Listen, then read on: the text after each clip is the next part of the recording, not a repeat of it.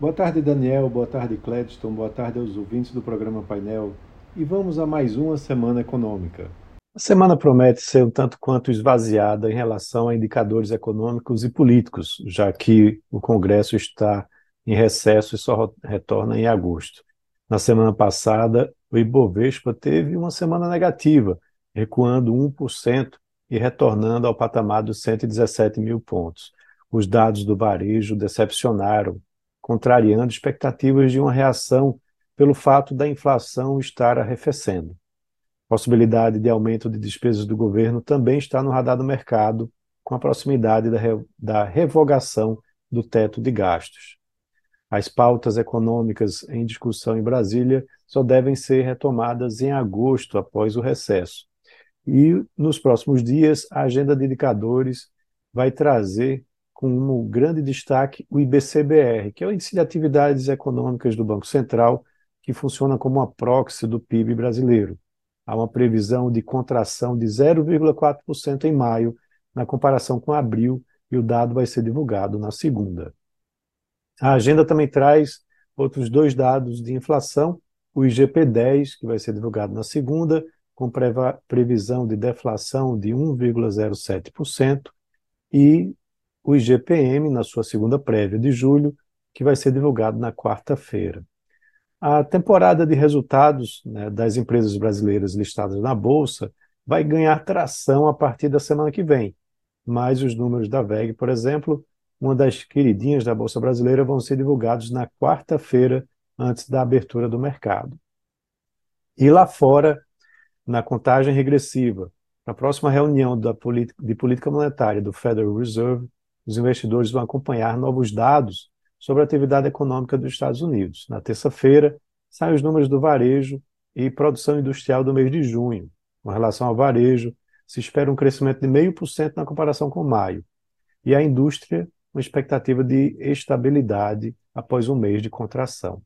Os balanços corporativos lá dos Estados Unidos seguem fortes referentes ao segundo trimestre. Para essa semana são esperadas cerca de 60 resultados, né? isso depois que os números do JP Morgan, Wells Fargo e Citigroup superaram as expectativas. Na última sexta-feira também os investidores vão a, acompanhar os números trimestrais da Morgan Stanley na terça-feira. É, também o Goldman Sachs sai na quarta-feira. As grandes empresas de tecnologia que dispararam de preço em 2023 também começam a divulgar seus resultados essa semana. Netflix, Tesla e IBM vão divulgar seus números na quarta-feira. E lá na Europa, a semana começa com a conferência do Banco Central Europeu, lá na Alemanha. Também o mercado vai acompanhar os discursos de Christine Lagarde, presidente do Banco Central Europeu, sobre a política monetária da zona do euro. Também sai o índice HICP, que mede os preços ao consumidor referente ao mês de junho, na quarta-feira. E a expectativa de uma variação positiva de 0,3% em relação a maio e de 5,5% na base anual.